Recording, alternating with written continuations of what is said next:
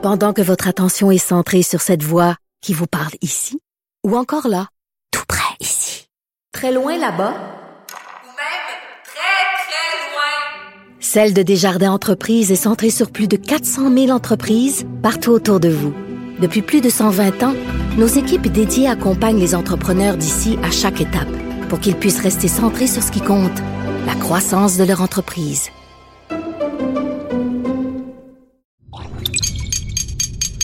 Cube Radio.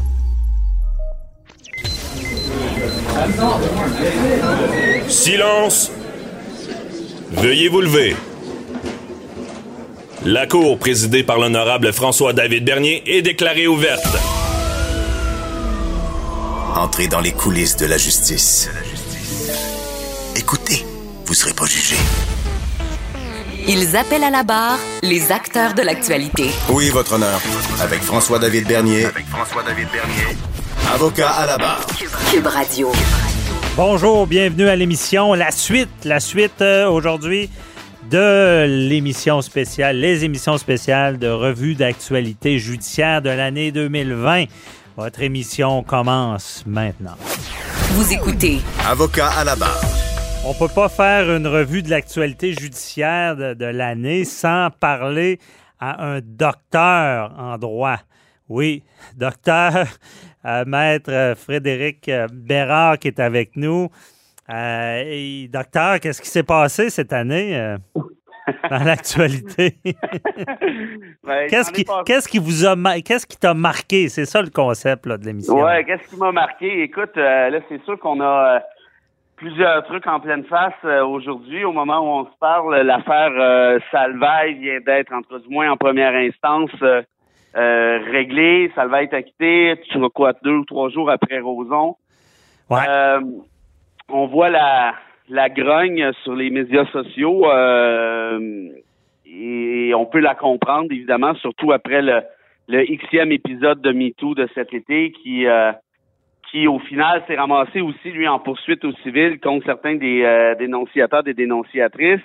Donc, tout ça pour dire que, que moi, je pense que clairement, il va falloir que le ministre de la Justice, Simon Jolin Barrette, là, euh, euh, sorte de sa tanière et euh, aille de l'avant avec une réforme euh, en ce sens-là. Ça donne bien parce qu'il y a un rapport détaillé, étoffé, 190 recommandations de députés qui sont qui sont sérieuses, qui sont solides. C'est un, un comité qui Ouais. est transpartisan en plus. Je pense qu'on peut s'inspirer de l'Afrique du Sud avec un tribunal spécialisé. Je pense qu'on peut faire en sorte aussi que la victime puisse avoir accès à un avocat en tout temps, comme on fait en Islande, si je me trompe pas. Bref, il y a tout ça. Un genre d'a- d'avocat conseil qui suit ça? Exactement. Oui, puis avant même qu'il y ait la dénonciation, parce que souvent ça se joue là, hein, Ouais. euh, pour plusieurs des victimes. Donc, ça, c'est des, des, des petites choses. Mais c'est bon, moi j'ai déjà fait ça, suivre, euh, aider quelqu'un. Ben, je suis pas là, j'étais pas à couronne, mais j'avais été mandaté Ouais, ouais. pour, pour, dans le fond, c'est c'est plate à dire, pour expliquer ce qui se passait vraiment, parce que des fois la couronne sont tellement sont tellement dans le jus, ils ont tellement de oui, ils pas dossiers Ben pas oui. toujours le temps de s'occuper euh, adéquatement de la victime. là. Mais Oui, puis tu sais, pour eux, la victime, c'est une plaignante ou un plaignant, euh, mais c'est pas leur client, c'est pas la même relation non plus. Euh, ils sont plus objectifs aussi un peu, ce qui est correct. En fait, on leur demande ça. Mais je Mhm. pense qu'en même temps, c'est important que, que la- cette, cette victime-là puisse être bien positionnée d'entrée de jeu et d'éviter certaines erreurs, comme par exemple euh, discuter ensemble, comme ça s'est déjà fait dans d'autres affaires, ou euh, encore aller se contredire dans les médias, jouer le jeu médiatique, Ouais. on n'est pas certain de son coup. Bref, toutes sortes de petites choses comme ça qui, qui font en sorte qu'il y a des procès qui ont déraillé. L'affaire Gomeshi, c'était en partie grâce à ça ou à cause de ça. c'est vrai. Euh, alors voilà, moi ça c'est... Mais pen- penses-tu, euh, dans cette chose-là, penses-tu que le fait d'avoir un tribunal spécialisé, ça vient de donner plus de confiance au public? Ben d'une part, oui, je pense que oui. Tu sais, c'est un peu, on a une chambre de la, une chambre de la, de la famille, hein, par exemple à la Cour du Québec. Ouais. Euh, on a donc par définition des juges qui sont spécialisés à ce niveau-là, qui connaissent. Puis tu sais, faut pas oublier qu'une fois que tu es nommé là, ben tu connais nécessairement beaucoup mieux les, les, les questions afférentes à la petite enfance, le volet psychologique, Ouais. le volet psychoéducation, le volet sociologique, bon, et j'en passe. Euh, ça serait exactement la même chose, j'imagine ou j'espère, en matière de crimes sexuels, parce qu'il faut pas oublier une affaire euh, dans, dans ce cas-ci, c'est que nos juges, souvent, passe d'un domaine à l'autre assez rapidement. Ouais. Et, et ça, c'est un des problèmes, entre guillemets, de Westminster, en quelque sorte. On n'a pas nécessairement des juges spécialisés, quoi qu'en droit criminel, souvent, on va engager des gens qui en ont fait avant, Mhm. c'est un peu la norme.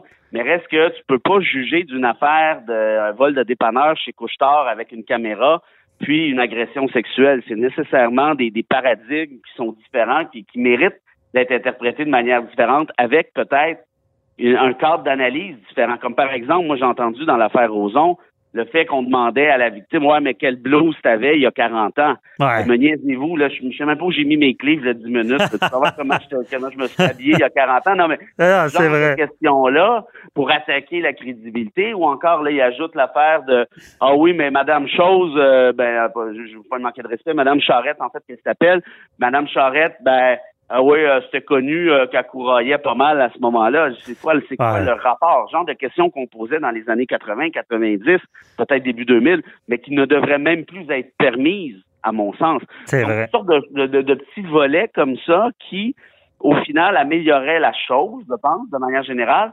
Reste aussi, évidemment, que là, le, le- la question des crimes sexuels relève principalement du code criminel, donc une compétence fédérale.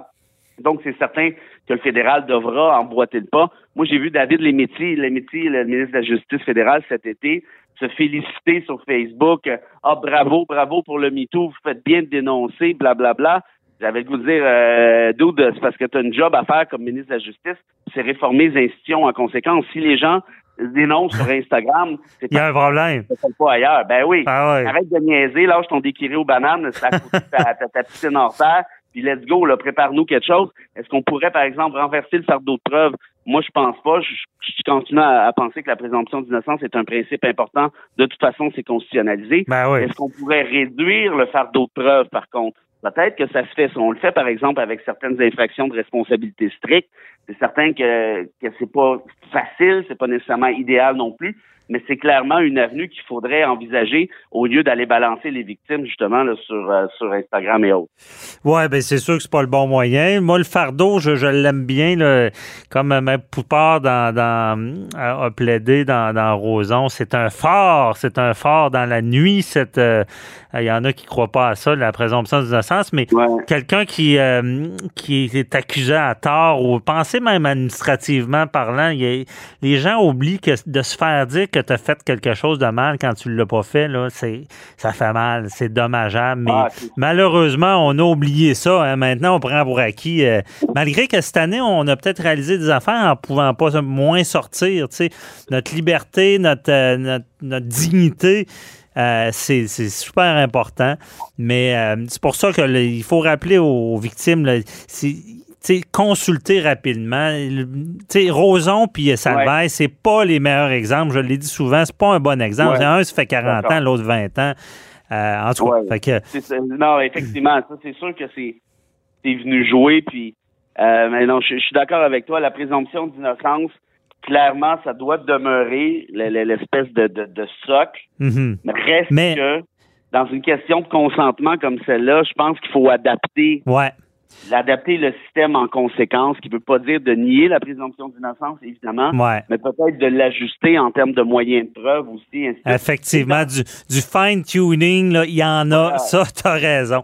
Hey, on va passer à un prochain dossier Oui, parce que. Let's go. Next, euh, bon, ben, je veux- je veux t'entendre. T'es quand même euh, dans le dossier de, la- c'est un gros dossier pareil, la laïcité de, l'État. Là. Euh, ça, ça, ça a brassé là, cette année là-dessus. Là.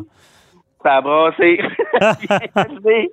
Mais euh, pour ceux qui nous écoutent, là, qui pensent qu'il y a des avocats qui ont comparé la loi 21 à des lois de nazis, euh, je voulais vous dire que c'est faux. Euh, J'étais Ouais. là. OK. Euh, c'est pas du tout ce qui s'est dit.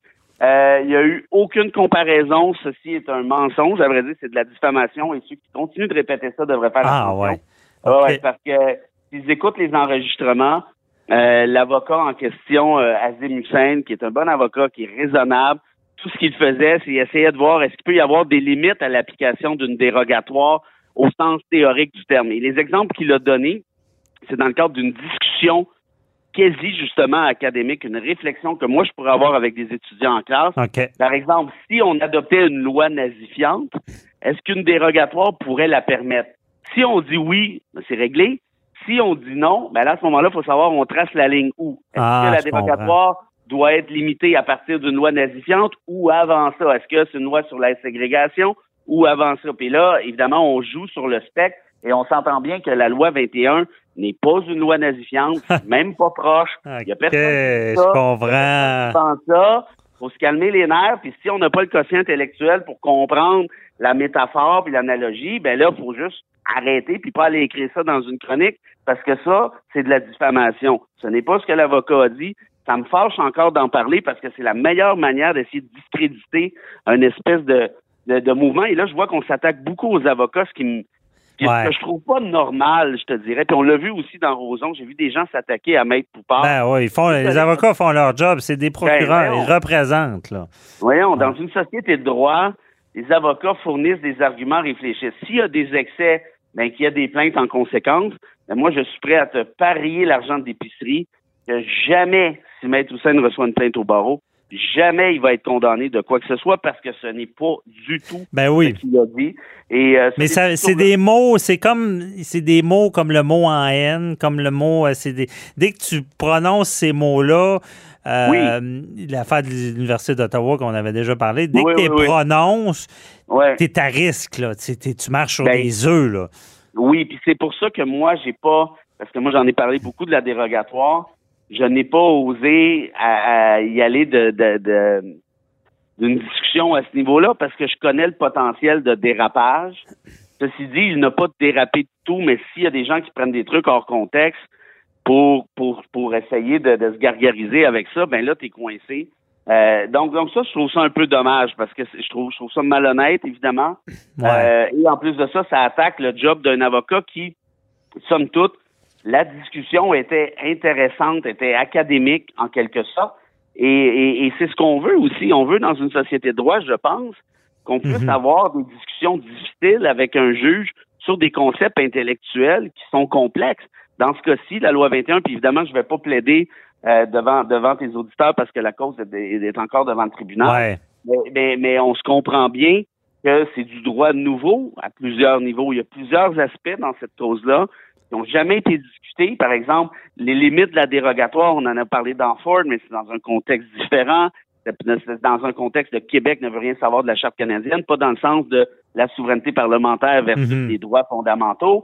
Donc, nécessairement, euh, c'est- c'est ce qui a fait en sorte que c'était aussi euh, stimulant intellectuellement. Ben oui. J'espère qu'on va pouvoir continuer de garder cette espèce de franche liberté d'expression pour pouvoir discuter de concepts, discuter des débats Ben oui, il faut. sans se ramasser dans le journal. Puis là, là ça aurait été ton troisième point qui t'a marqué, la censure. On en a déjà parlé, mais là, on n'a plus de temps. faut couper ça. Fait que j'ai le temps de te souhaiter joyeuse fête.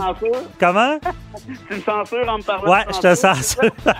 mais c'est la censure du temps, c'est moins pire. Ah, ben, Ah. c'est correct. moi, c'est- moi qui gère mal euh, Ah. Donc- la donc- liberté d'expression. Ouais, ça.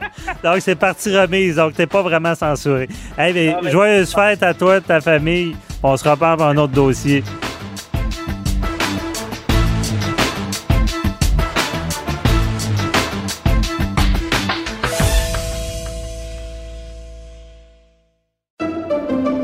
Pendant que votre attention est centrée sur cette voix qui vous parle ici, ou encore là, tout près ici, très loin là-bas, Ou même très, très loin. Celle de Desjardins Entreprises est centrée sur plus de 400 000 entreprises partout autour de vous.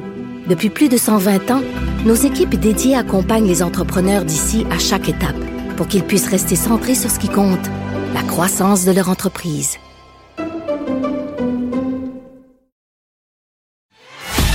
Avocat à la barre. Avec François-David Bernier.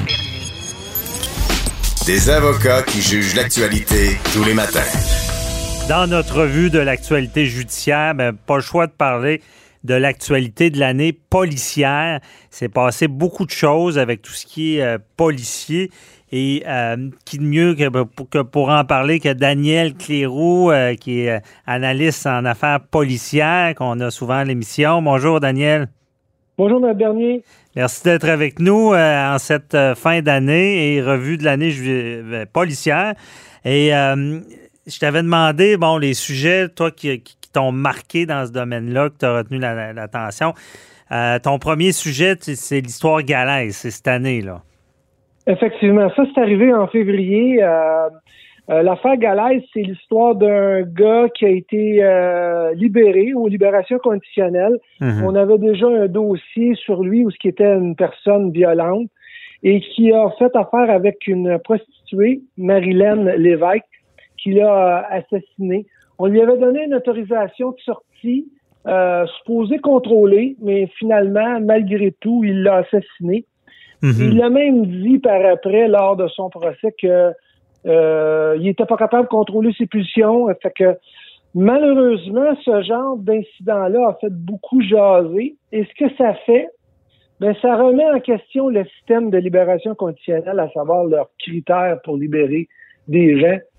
On va espérer qu'un dossier comme celui-là va nous amener euh, des, des façons de faire différentes dans l'avenir pour la libération de criminels dangereux. Ben oui, parce que c'est.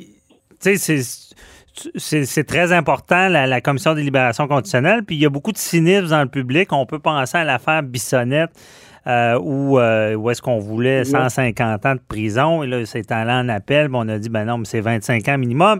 C'est prison à vie. Mais ce genre de dossier-là n'a pas aidé cette, cette perception du public-là. là, que, parce que Galin, si je me rappelle bien, c'est un récidiviste. C'est rare, là, ça, un, un meurtrier récidiviste, dans le fond.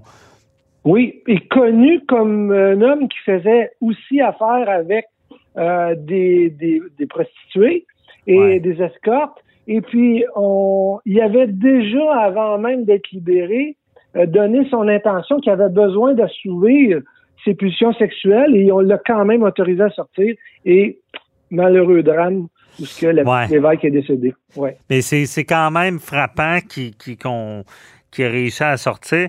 Euh, en tant que policier, là, c'est une préoccupation.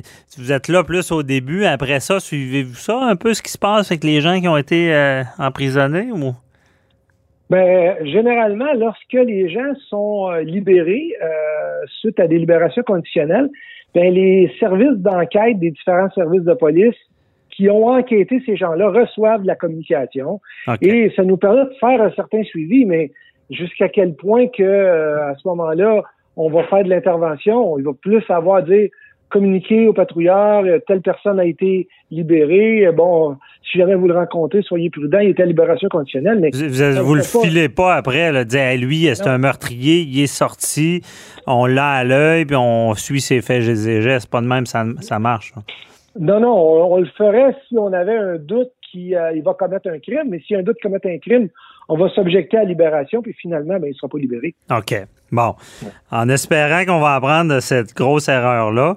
Euh, et bon, dans, le- dans le domaine policier, un dossier cette année qui a fait euh, couler beaucoup d'encre, euh, c'est le, le- le- le grand chef, le, le big boss, Martin Prudhomme, qui a finalement euh, est pas revenu à son poste. Là. Non, Martin Prudhomme, qui était qui a été nommé au, responsable de Sûreté du Québec il y a quelques années, qui a été l'homme de confiance, euh, quand on de- du gouvernement pour aller restructurer euh, le SPVM suite à, à- à- lorsqu'on a remercié Pichette disant qu'il y avait de la, un petit peu de, de magouille à l'intérieur de, de l'organisation. Et finalement, ben, suite à euh, Robert Lafrenière qui euh, a démissionné euh, Mhm. suite à, à un paquet de choses. On, on a senti une- quelque chose qui fonctionnait pas. Martin Prudhomme est suspendu sur des, des allégations Ouais. euh, criminelles qui finalement, au mois de mars, tout a tombé. On croyait que l'homme était pour revenir. Et depuis ce temps-là, pas de son, pas d'image. Donc, on- c'est à se demander qu'est-ce qui se passe à l'intérieur de l'UPAC euh, Mhm. pour que euh, ça débloque pas. Ouais. Et, et Martin Prudhomme qui, qui est revenu euh, dans l'actualité parce qu'il est pas content. Là, là, là, il est en poursuite euh, euh, parce que là, il s'en souvenir parce qu'il n'a pas été destitué officiellement parce que ça prend un vote de l'Assemblée qui, de l'Assemblée qui s'en vient. Mais il, il- il est fâché de ça. Je sais que c'est un, un- une police, on peut dire, un peu politique, là, euh, moins de terrain, mais j'ai l'impression que pour un, un policier qui a, qui a à cœur euh, la justice, c'est l'insulte euh, suprême là, de se faire dire qu'il a pas a mal agi. Là. Il semble, Je euh, je sais pas, Daniel, y es-tu victime aussi de ces, relations? C'est le beau-fils à, la frenière, c'est le, je pense, c'est le chum à une des policières qui est impliquée là. Euh, puis c'est un ami de, du député euh, Guy Ouellette, là, qu'on se rappelle, s'est fait arrêter. Là. Euh, est-ce que ça se peut... est-ce que tout est si droit dans la police? Est-ce que ça peut y avoir retombé dans la face qui, ces liens avec les autres personnes? Ben moi, je le crois. D'autant plus que Robert Lafrenière et, et Guy Ouellette ce n'est pas un secret de polichinelle. Ils sont des ennemis jurés, malgré qu'ils ont travaillé pour la même organisation. Et euh, dans les deux cas, ben, est-ce qu'on se sert d'un pour faire mal à l'autre? Moi, j'y crois en toute sincérité, malgré que Martin Prudhomme, écoutez, euh, je le connais, là, Martin, euh, on a travaillé ensemble pendant des années. C'était un homme d'honneur. Maintenant, il n'y a personne qui est à l'abri, mais on sait que ces postes-là, quand on est directeur de la Sûreté du Québec, ça devient un poste qui est très politique. Il a été nommé par le politique et on a juste à se rappeler là, dans les derniers gouvernements. Euh, gouvernement Charest, on a eu un changement de directeur à, la Sûreté du Québec. On a eu après ça le gouvernement euh, Marois qui a eu un nouveau changement de directeur à du Québec. Et lorsque le gouvernement est revenu libéral, ben là, on a eu un autre changement qui est Martin Prudhomme. La CAQ rentre et là, tout d'un coup, Prudhomme n'est plus là. Mm revient en mars disant qu'il n'y pas, euh, a pas d'allégation contre lui. Ce qu'on apprend, c'est que la directrice par intérim a pas mal déplacé tout le monde qui était les, les bras droits de Martin dernièrement et euh, on est dans une nouvelle structure. Ah. C'est très politique, là. Et je te dis que cette année, ça a brassé dans ce côté-là. Tu sais, la population, là, on va les comprendre un peu. Là, ils n'aiment pas ça, voir les, la, le, policier désorganisé comme ça. Hein, on pourrait en parler longtemps, on va continuer parce qu'il y a beaucoup de beaucoup de choses se sont passées en cette année de pandémie quand même. Euh, gros dossier, Daniel, George Floyd aux États-Unis. Rappelle-nous un peu ce qui s'est passé avec ce monsieur-là. Ben, selon moi, c'est le plus gros événement de l'année à travers l'Amérique, mais ça a commencé aux États-Unis alors que euh, quatre policiers ont intercepté George Floyd, qui était quand même quelqu'un de connu du milieu policier, mais suite à une mauvaise intervention, il est décédé de, de l'arrestation alors hmm. qu'il a été étouffé. Et de là, évidemment, on, on, peut se rappeler tous les événements et les manifestations qu'il y a aux États-Unis. Mais ce qui nous retient, l'attention, c'est que ces événements-là se sont, euh, sont venus chez nous aussi. Et on a eu des manifestations sans arrêt à Montréal, où ce qu'on a parlé d'un nouveau groupe qui s'appelle Black Lives Matter. Mm-hmm. Et euh, là, ben, on est en train de dire que la police est raciste. Le gouvernement s'en fâche sur les, les termes avec en disant qu'on fait face à du racisme systémique. On ne s'y comprend plus dans la définition du terme, finalement. Euh, T'as-tu déjà, assisté à ça? Penses-tu qu'il y a des, collègues qui qui vraiment sont, sont racistes à, vouloir intervenir sur des gens parce qu'ils sont de couleur? Ben, écoute, je te dis pas que c'est impossible, là. Mais, tu sais, moi, je disais toujours, quand j'arrêtais une personne, mettons, de race noire, euh, parce qu'il avait passé sur un stop. Puis il me disait Tu m'arrêtes parce que je suis noir. Je dis non, je t'arrête parce que tu as passé sur le stop. Ouais, c'est ça. il ne faut pas faire du racisme positif qu'on appelle aussi. C'est ça. Donc, il ne faut pas toujours dire que euh, euh, les policiers interviennent parce que les gens sont de cultures différentes. Bon, évidemment, il y a des secteurs qui sont plus euh, sont plus ciblés. Euh, le gouvernement, les années, notre société a créé des ghettos où il y a des gens de cultures différentes qui se regroupent. Mais évidemment, souvent, ça l'amène une criminalité différente. Et les policiers, lorsqu'ils interviennent, ben, veux, veux pas, ben, mhm. des fois, ça a l'air raciste. Ben oui, c'est ça. Euh, ça file vite. Euh, il, y a, un gros dossier qu'il faut parler aussi, c'est le dossier Carpentier, là, cette alerte, alerte Amber-là qui a mal fini. Oui. Là. oui, ça, c'est très triste comme événement.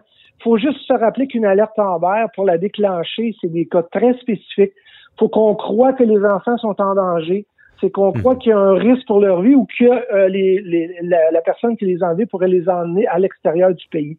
Dans le cas de l'alerte Amber, ce qui est triste, c'est qu'il y a personne qui avait vu venir, euh, dans le cas de Carpentier, il y a personne qui avait vu venir que ce gars-là pouvait être violent envers les enfants parce qu'il semblait être un père modèle. Donc, l'alerte a été déclenchée un peu sur le tard et malheureusement, lorsque ça a été fait, ben, il était déjà trop tard parce qu'on apprend par la suite que quand l'alerte a été déclenchée, eh bien, effectivement, euh, le, le Carpentier avait déjà commis euh, le mauvais geste.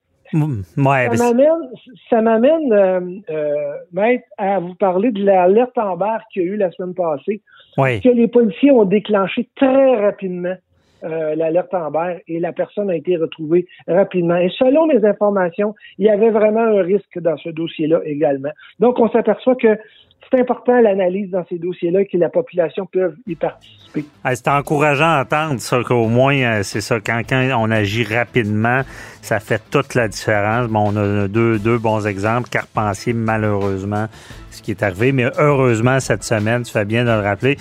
Euh, Daniel, c'est tout le temps qu'on avait. Je sais qu'il y avait d'autres dossiers, dont les armes à feu. On s'en reparlera une autre fois. Mais merci beaucoup, puis euh, je te souhaite euh, un joyeux temps des fêtes.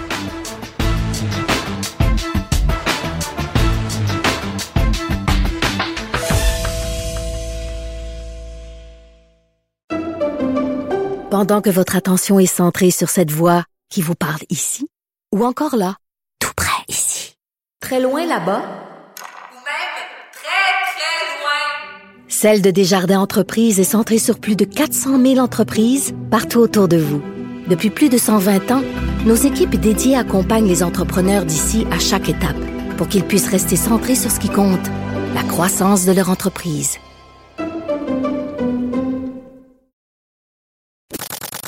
Avocat à la barre. Avec François-David Bernier. Avec François-David Bernier. En matière de gestion, euh, ça a été une grosse année. Quand on parle de gestion, on parle de gestion personnelle. Euh, la pandémie nous a frappé, euh, l'espoir, la, gestion de notre humeur, gestion au travail, parce que ça n'a pas été facile cette année, travailler avec les enfants proches, euh, télétravail, Euh, la, gestion du gouvernement de la pandémie, qui est du jamais vu, qui nous demande des sacrifices, ben, jamais vu, il y a eu pire, là, mais en temps de pandémie, des sacrifices toute une gestion euh, qui, qui- qu'on a analysée au, au cours de l'année avec notre chroniqueur Patrice Ouellette. Et bonjour.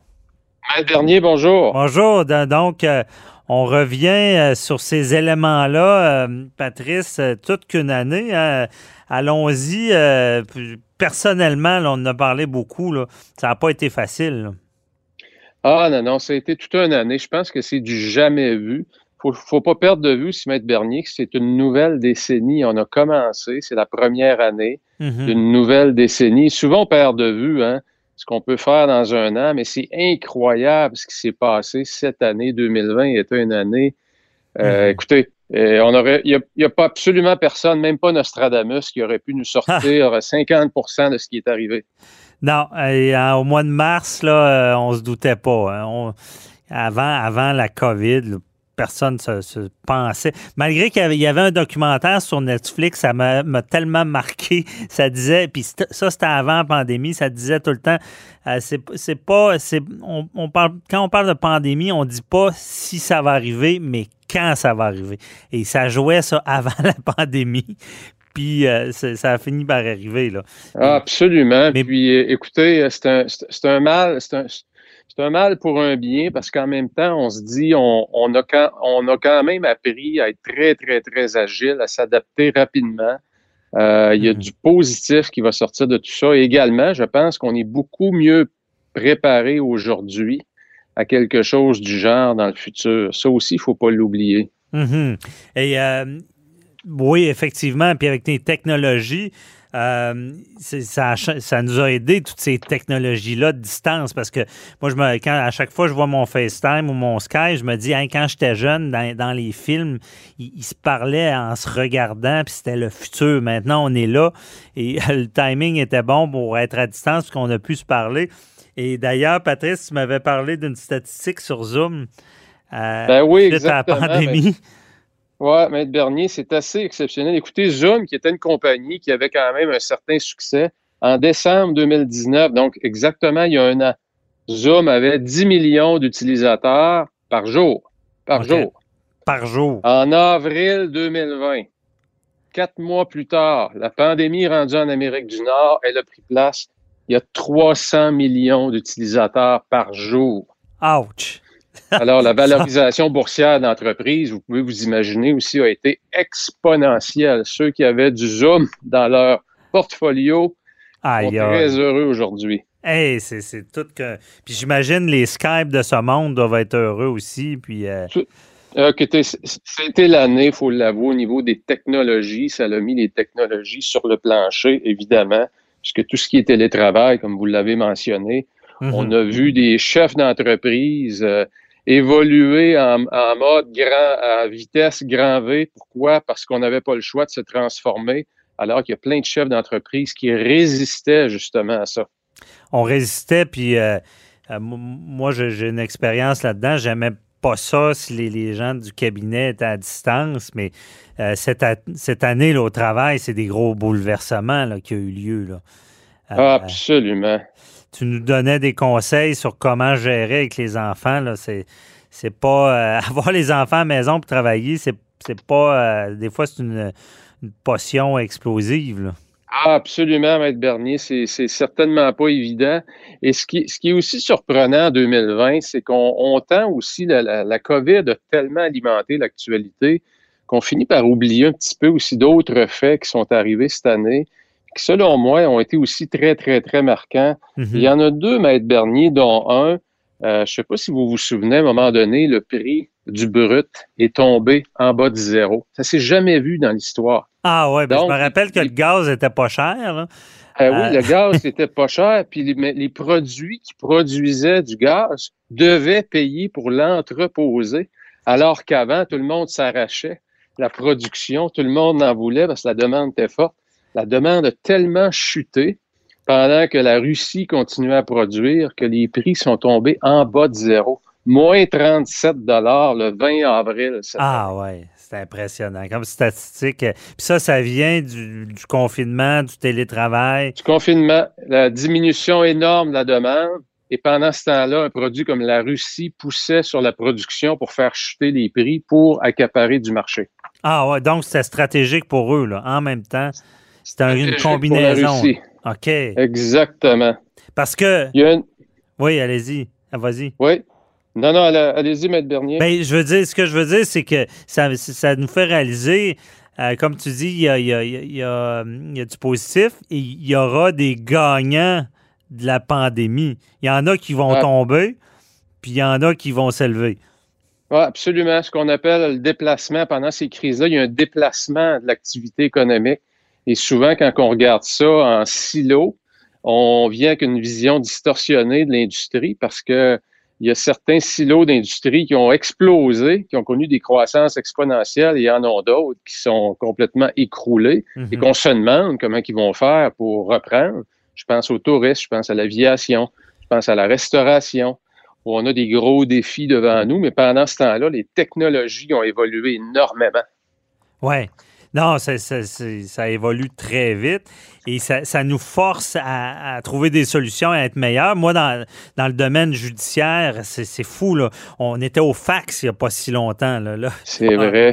maintenant, on peut déposer des choses à distance. C'est toutes des choses qui étaient tellement logiques de faire en 2020, mais qu'on qu'on refusait un peu. Euh, je pense qu'on on n'avançait pas dans ce domaine-là. La pandémie tombe, ben, on n'a pas le choix, ça évolue. Et d'ailleurs, Patrice, ça m'amène à deux questions. Je pense que tu es la meilleure personne pour répondre à ça. Je suis curieux de savoir qu'est-ce qui va rester après cette pandémie-là? Je voudrais t'entendre, un, au travail. Toi, qu'est-ce que tu penses qui a vraiment amélioré le travail, puis ça va rester après? Ben moi, je pense que les entreprises vont gagner beaucoup en efficacité. Euh, ça, c'est clair, à cause justement des. On vient de réaliser qu'il y a moyen d'être excessivement productif avec le télétravail. Et en même temps, mhm. parallèlement à ça, on a aussi pris conscience des limites aussi du télétravail. Donc, on notre niveau de, de maîtrise de cet environnement-là qui est nouveau, c'est vraiment euh, amélioré. Il y a des gens qui mettaient ça trop rose, le télétravail. Il y a des chefs d'entreprise qui résistaient. Et là, je pense qu'on a trouvé, on a tiré déjà des bonnes leçons. Je parle à beaucoup de chefs d'entreprise qui se rendent compte qu'il y a des gens dans leur équipe qui vont ramener au travail parce qu'ils sont vraiment pas capables de s'adapter ou mhm. encore ils n'ont pas l'environnement physique pour le faire. Et il y en a d'autres, au contraire, qui veulent plus embarquer dans leur auto le matin. Ils sont heureux de commencer à travailler avec leurs pantoufles. C'est ouais, plus de temps de travail. Quelqu'un qui est discipliné, on peut pas dire que le télétravail est négatif. Euh, tout le temps que tu es sur la route, tout le temps de jasette en arrivant au bureau, euh, tu peux, tu peux l'appliquer puis travailler. Là. Mais à l'inverse, à l'inverse, si tu n'es pas discipliné, puis là, tes enfants pas loin, puis c'est facile d'écouter un film, euh, c'est facile, facile euh, moi, dans mon domaine, euh, c'est des heures facturables. que, tu peux vérifier bien, là, mais il y, en a que ça ne doit pas être évident non plus. Mais euh, en, même temps, M. Bernier, la, question, je pense qu'on va peut-être répondre en trois ans ou quatre ans, c'est quel sera l'impact du télétravail sur la culture d'entreprise? Mhm. Parce que ça va poser des gros défis parce que les relations humaines, le contact entre humains, le contact à la machine à café, la discussion informelle, tout ça n'arrive plus. Oui, c'est vrai. C'est quoi cette valeur-là? Euh, Exactement. Des fois, la valeur qu'on voit comme chef d'entreprise, comme gestionnaire, qu'on voit comme une perte de temps, euh, ces, ces rencontres-là informelles, ça contribue aussi à la culture d'entreprise, à la renforcer. Et là, ben, on fait disparaître ça aussi. Il ne faut pas l'oublier. C'est vrai. Donc, comme chef d'entreprise, je pense qu'il faut être vigilant. Euh, peut-être avoir des activités plus, plus régulières, beaucoup plus à, fréquence plus élevée pour regrouper les troupes ensemble dans mhm. du vrai présentiel. Oui. Donc, je comprends. C'est vrai qu'on ne sait pas encore l'impact. Et euh, Patrice, avec le temps qui nous reste, euh, personnellement, en quoi on a évolué, puis qu'est-ce qui va rester de tout ça? Moi, je pense que comme société, on, a, on vient de réaliser comme société comment est-ce que l'être humain a des grandes capacités d'adaptation. Mm-hmm. C'est euh, moi, ça, ça, ça, je suis toujours fasciné de voir qu'on a réussi à passer à travers ça. Bon, c'est pas terminé, il nous reste encore un bout de chemin à faire, mais on est presque toutes là. Euh, on est toutes tannées, mais on s'est adapté. Puis, euh, écoutez, je, je, suis fasciné de voir comment est-ce que l'être humain a des grandes ressources en dedans de lui comme gestionnaire qui regarde aussi avec un œil toujours du côté de la performance. Mhm. Comme société, vous savez, les mouvements de société puis les mouvements individuels, c'est deux grandes catégories de performance, on peut dire. Puis je suis encore étonné, puis je regarde à l'échelle planétaire. Écoutez, il y a neuf mois, tous les spécialistes de la santé sur la planète nous disaient que ça prenait cinq ans à développer un vaccin. Oui. Cinq ans. On est en décembre 2019 et il y a des gens aujourd'hui, au moment où on se parle, Mère Dernier, qui se font vacciner. Donc, encore là, encore là, ça me laisse, ça me donne beaucoup d'espoir, moi, sur l'être humain, sur ses capacités d'adaptation. Oui, on a vu des choses qui étaient pas belles, il y a des choses qui sont arrivées qui sont pas le fun à regarder et entendre. Mais mhm. quand on regarde à une échelle plus macro, un peu plus, qu'on s'élève un peu en altitude, on réalise encore une fois qui a énormément de résilience. C'est vrai. C'est bien dit. Ça me fait penser à une chanson de Pink Floyd qui dit euh, Seul on tombe, ensemble on se tient debout, on résiste. Ah. C'est ça. C'est bien dit. C'est vrai que euh, l'énergie, tout le monde ensemble, de trouver un vaccin aussi rapidement, c'est impressionnant. Et ça nous fait réaliser comment, en, se mobilisant aux, bons endroits, on pense au cancer, évidemment, des choses comme ça, comment on peut réaliser des choses. Effectivement, une belle leçon, euh, Patrice. Euh, c'est tout le temps qu'on avait, mais je te souhaite de joyeuses fêtes à ta famille aussi. Ben oui. Et puis, on se reparle ben, bientôt parce que la semaine prochaine, en tout cas, disponible. On, va être on, va être là durant Noël, nous autres avocats à la barre. Donc, on se reparle, puis joyeuse fête. Excellent, Maître Bernier. Salut à tous les auditeurs. On se revoit. Euh, je vais être là euh, au rendez-vous avec vous, Maître Bernier. Parfait. Merci. Bye-bye.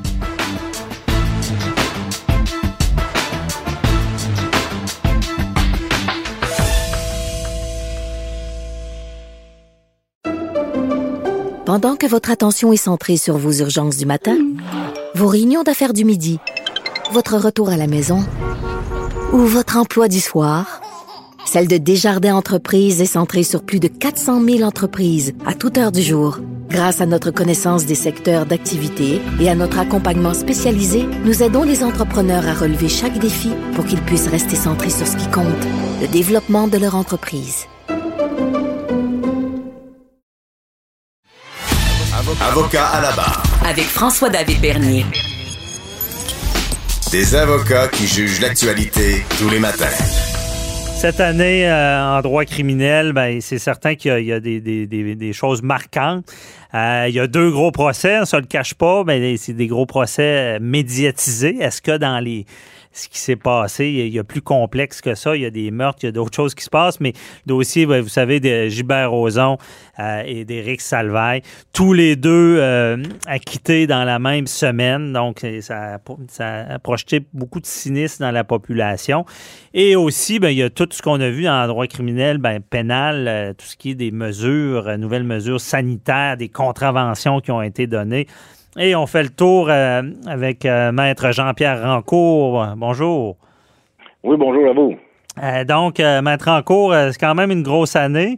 Malgré la pandémie en, en droit pénal criminel, on- vous, ça vous a quand même marqué là, les histoires de contraventions puis de restrictions sanitaires? Oui, parce que ça touche tout le monde, hein. C'est pas des c'est pas des crimes au code criminel comme on a vu là, les- on va en parler tantôt là, mais euh, c'est pas des crimes euh, les plus importants, mais ça, ça, ça s'adresse à tout le monde. Mhm. Euh, Il y a un règlement euh, statutaire qui dit que bon, vous devez porter le masque, vous devez distanciation, pas de rassemblement, etc. Et il peut y avoir des amendes de données avec ça. Alors là, euh, le gouvernement, de- depuis quelques semaines, nous dit on, on va mettre ça en force et c'est fini le temps des euh, des, des euh, Des permis de, de- de- de- du laxisme, ces contraventions. Ouais, fait qu'on demande, on, on demande aux policiers d'appliquer ça. Alors les gens, c'est sûr, comprennent que bon, si euh, euh, ils vont contre ce règlement-là, on parle d'amende de 1500, de 2000, peut-être 5000, 6000 dollars. C'est beaucoup d'argent. Mhm. Alors euh, ça, tout le monde en parle. Maintenant, les gens pensaient au début que bon, on va avoir l'étiquette, on va pas le contester, puis on va gagner. C'est pas comme ça que ça, ça fonctionne. Euh, parce qu'on est en droit statutaire, on parle de euh, responsabilité stricte. Alors, la défense est très, très limitée là-dedans. Moi, d'aller euh, contester la constitutionnalité de, de la loi, mais ça, comme vous le savez, mais dernier, contester la, la constitutionnalité, euh, ça va se rendre jusqu'à la Cour suprême, ça Ouais. va prendre quatre ans, ça va coûter des... des Faut avoir du, du budget. là. Ouais, il n'y a pas personne qui va faire ça. Alors, quand on dit on veut contester, oui, essayez de contester, mais euh, vous ne pourrez pas, à moins que euh, Mhm. vous ayez les, les, les poches profondes. Oui, effectivement. Puis, si je me trompe pas, ce qui, est marquant, c'est que c'est tout du droit nouveau aussi. euh, euh, là, on peut de chance de, contester, mais tout l'élément de, de, de devoir aller vérifier dans les maisons si les gens se rassemblent, ça, je, mettre en cours en tant que criminaliste, c'est un peu, euh, un peu bizarre à analyser. C'est difficile à, avoir les, réponses. Ben, on sait qu'ils peuvent pas rentrer, mais euh, euh, c'est... Ouais, ça. Euh, on, on va voir parce que là, la mairesse de Montréal, puis là, Dubé aujourd'hui a dit ben là, dénoncer, dénoncer, dénoncer. Oui, Ouais. c'est bien beau dénoncer, mais les policiers n'ont pas rien que ça à faire. Les policiers, là, ils ont leur, leur travail. Il y a des crimes importants, de la drogue, de l'agression sexuelle, prostitution juvénile, etc., euh, qui doivent s'occuper euh, bien avant d'un ticket pour euh, rassemblement. Ouais. Oui, il va y avoir une dénonciation, mais les policiers vont, dans, dans leur euh, discrétion, vont dire, ben, écoutez, on va s'occuper des crimes plus importants. Et s'il y a vraiment un, un rassemblement dans une salle avec plusieurs personnes, on va euh, y aller.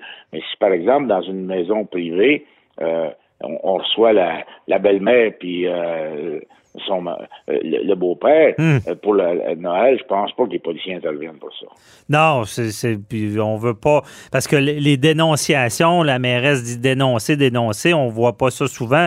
Puis euh, il faudrait pas qu'il y, ait, qu'il y ait des voisins qui se vengent. Parce que ça arrive, ça, des gens Ah, qui servent sûr. du système. C'est sûr parce que en, en voisinage, si vous êtes ça va bien avec votre voisin de droite, puis que vous voyez ça, vous ne dénoncerez pas. Ça va mal avec les voisins de gauche, vous voyez quelque chose, vous allez le dénoncer. Mais là, les policiers les, vont faire face à quoi, là? Euh, 600, 700, euh, 1000 euh, dénonciations. euh, on n'aurait pas le temps de s'occuper de ça. Il n'y a pas de policiers à chaque porte. Là. Alors, on ne demanderait pas ça aux policiers, là. mais euh, ça va être l'exagération qui va faire en sorte qu'à un moment donné, les policiers vont intervenir. Ouais. Comme dans toute chose. Puis c'est ça, les gens, tu sais, aux gens de dénoncer, mais c'est toujours une logique et une répartie, là en espérant que ça soit appliqué et qu'il y en a qui abusent pas trop non plus. Autre gros dossier, bon, en matière criminelle, dossier de Gilbert Rozon qui est acquitté, euh, quand même un procès euh, qui dure, ben, qui n'est pas si long comparé à d'autres, mais euh, comment c'est quoi votre lecture de, ce procès-là? Ben, écoutez, les gens, il y a beaucoup de gens qui sont offusqués de voir, bon, acquitté parce qu'il y a de l'argent, etc. C'est pas ça du, tout. Le juge, la juge n'a pas été impressionnée par l'argent ou quoi que ce soit. C'est la preuve devant elle uniquement. Et c'est pour ça que ces, euh, ces gens-là choisissent des procès devant juge seul et non juré. Mhm. Parce que la juge ou le juge seul peut faire la, la, différence et dire, écoutez, moi, je peux pas être influencé par euh, les, les autres personnes qui avaient porté plainte, il n'y a pas eu d'accusation, euh, les courageuses. la juge ne pouvait pas prendre ça en considération. Les gens disent, oh, mais écoute, ça fait plusieurs fois qu'il le fait, comment ça fait que ça n'a pas été mis en preuve? Parce que légalement, on ne peut pas. Donc, il y avait le témoignage de la présumée victime, il y avait le témoignage de Roson. Euh, la juge dit, ben écoute, j'ai la misère à croire Roson, sauf que c'est pas invraisemblable.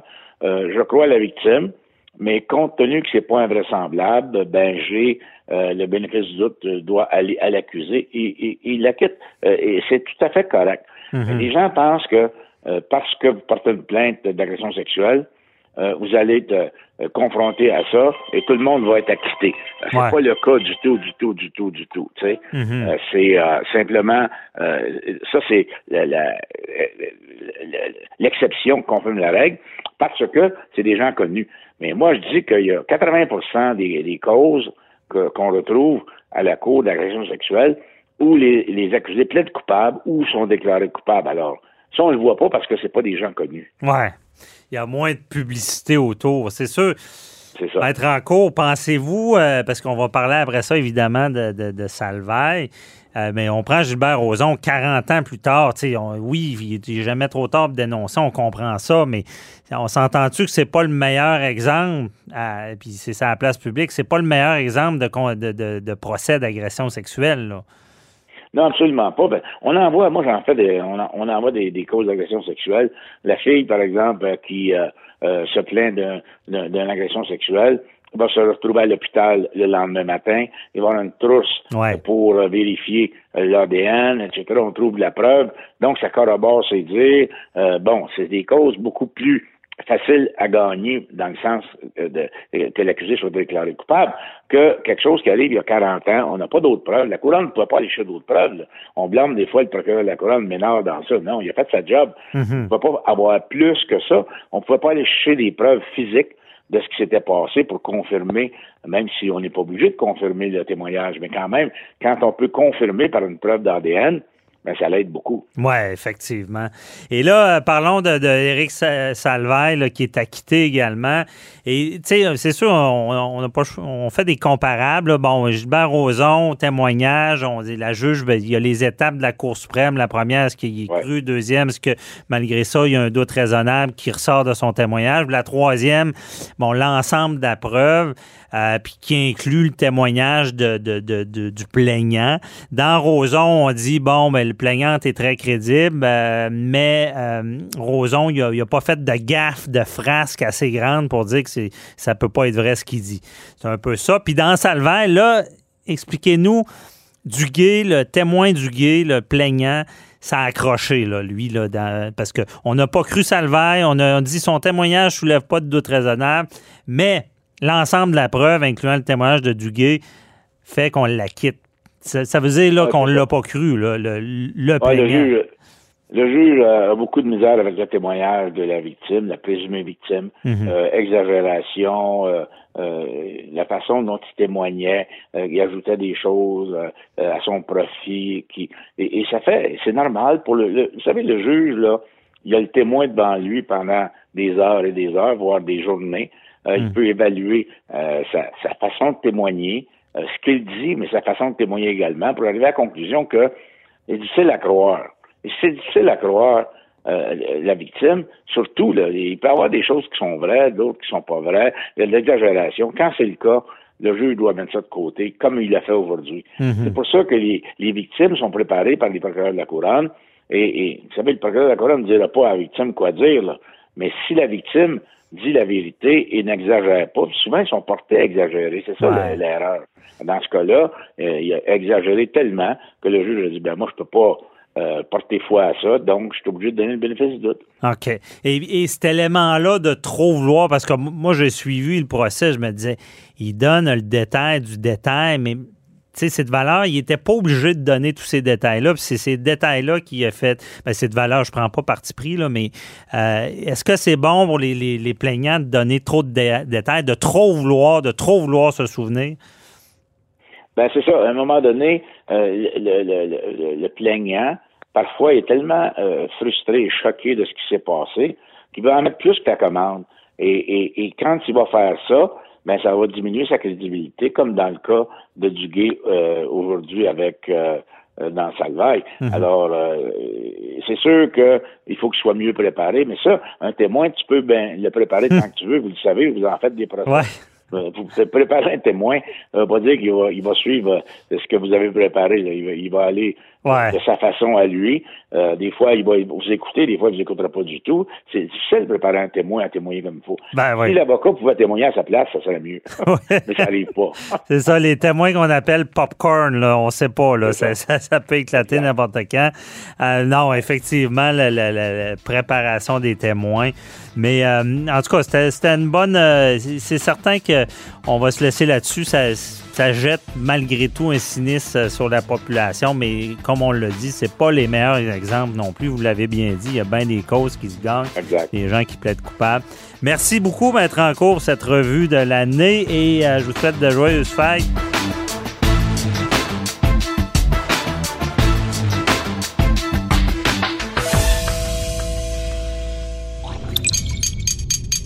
Cube Radio.